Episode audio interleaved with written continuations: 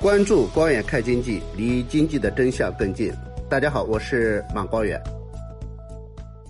北京时间六月十六号的凌晨，那么美联储决定啊，将基准利率上调七十五个基点。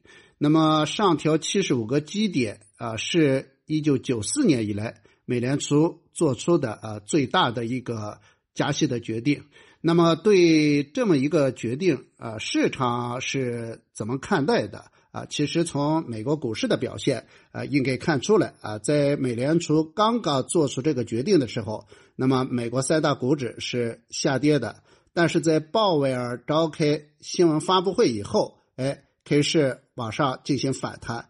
那么到收盘的时候啊，道琼斯指数上涨超过百分之一，那么标普五百上涨。达到了百分之一点四六，那么纳斯达克指数达到了百分之二点五。那么从其他的反应来看的话，啊，我们看到这个在美联储加息以后啊，人民币啊出现了大涨的一个情况啊，大涨情况，也就是说，市场似乎对美联储这个所谓一九九四年以来最大的加息似乎不害怕。那么是真的不害怕吗？这个事实上。在市场预计到美联储有可能加息七十五个基点的时候，市场本身是非常恐慌的啊！你比如说，在六月十三号的时候啊，我们看这个美国的三大股指啊，那么道琼斯指数大跌了八百八十点啊，纳斯达克指数大跌超过百分之三，道琼斯指数大跌超过百分之二点五。也就是说，市场听到这个消息的时候还是非常害怕。那么我我相信啊，因为大家已经看了方方面面的解读啊，这个我想从几个层面啊来谈一下美联储这次加息以及加息以后对经济对整个市场的一个影响啊。第一个，首先要回答啊，为什么这次要加七十五个基点？呃，大家应该记得，在上一次。美联储加息的时候啊，五月初啊，就是上个月美联储加息的时候，那么是加了五十个基点。那么三月份的时候是二十五个基点。那么在上个月加了五十个基点以后，那么鲍威尔也开了一个新闻发布会。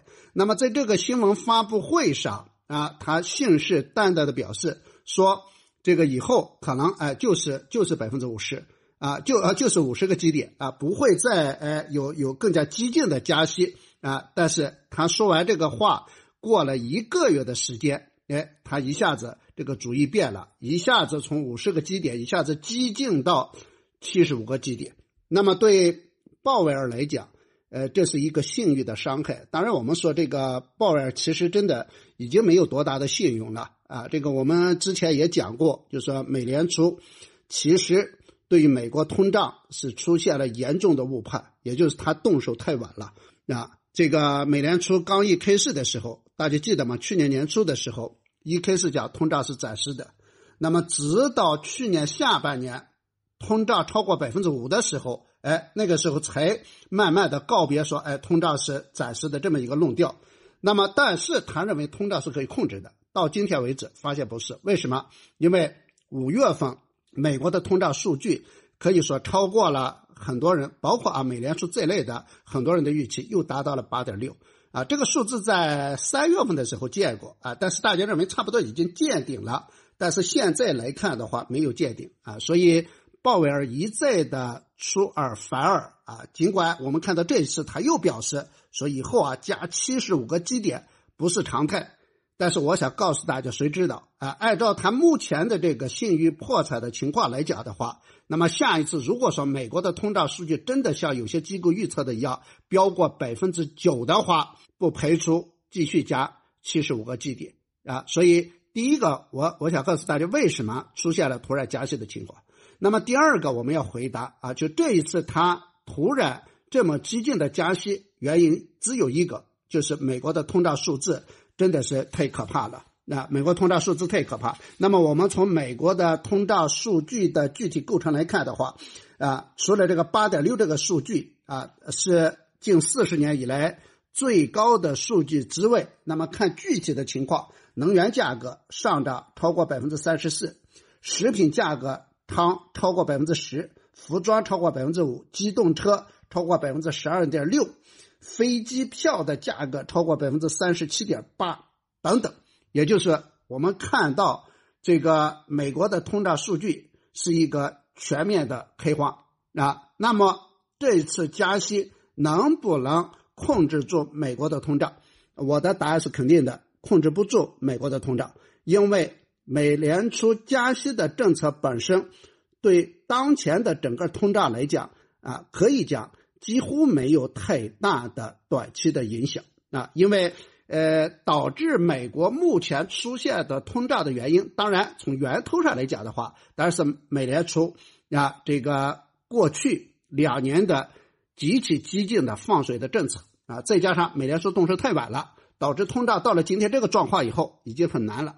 那么第二个是导致通胀的原因，不是加息能够解决的。你比如说能源价格的飙涨问题啊，大家都知道跟俄乌冲突有很大的关系啊。但是在俄乌冲突的这个大的这个格局里边，美国扮演的角色大家也是很清楚的。也就是说，俄乌冲突不结束的话，能源价格可能。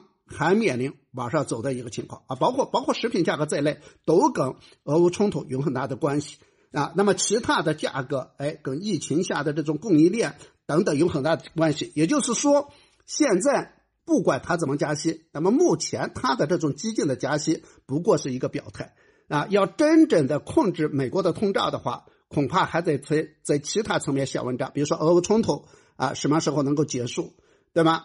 全球受疫情影响的供应链什么时候能够完整的运行？包括我们看到美国现在给自己找台阶下，呃，说要这个哎取消一些对中国的关税啊，就是特朗普年代跟中国打贸易战，哎加的一些关税准备取消，哎，这这个是这个是可以起到作用的啊？为什么？因为有很多的成本其实是美国人自己来承担的，那所以我们认为加息无助于。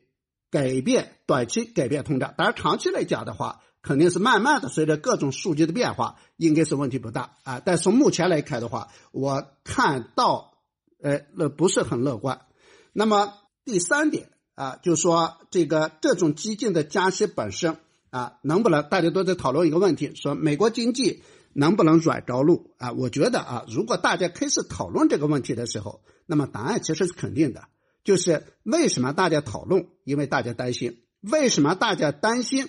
因为美联储的确是无法让美国经济实现软着陆啊！现在从各个方面的文献，比如说美国财政部长耶伦啊，还有这个以前的这个这个萨默斯啊，都在发出非常悲观的言论。也就是他们认为，这个美国经济要实现软着陆的话。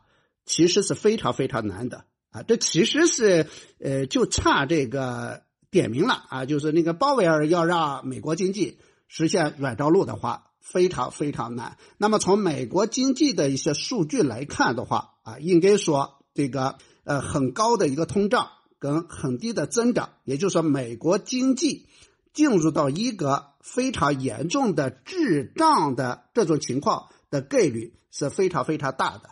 那那么再加上我们现在从这个 美联储采取的政策来看的话，这个政策本身啊，对于说啊，很明显的看到有助于美国经济实现通胀概率不是很大啊，概率不是很大。所以我们认为这个从比如说从这个两年期美国国债和十年期美国国债最近又出现的倒挂来看的话，哎，这个指标出现倒挂的话，那么。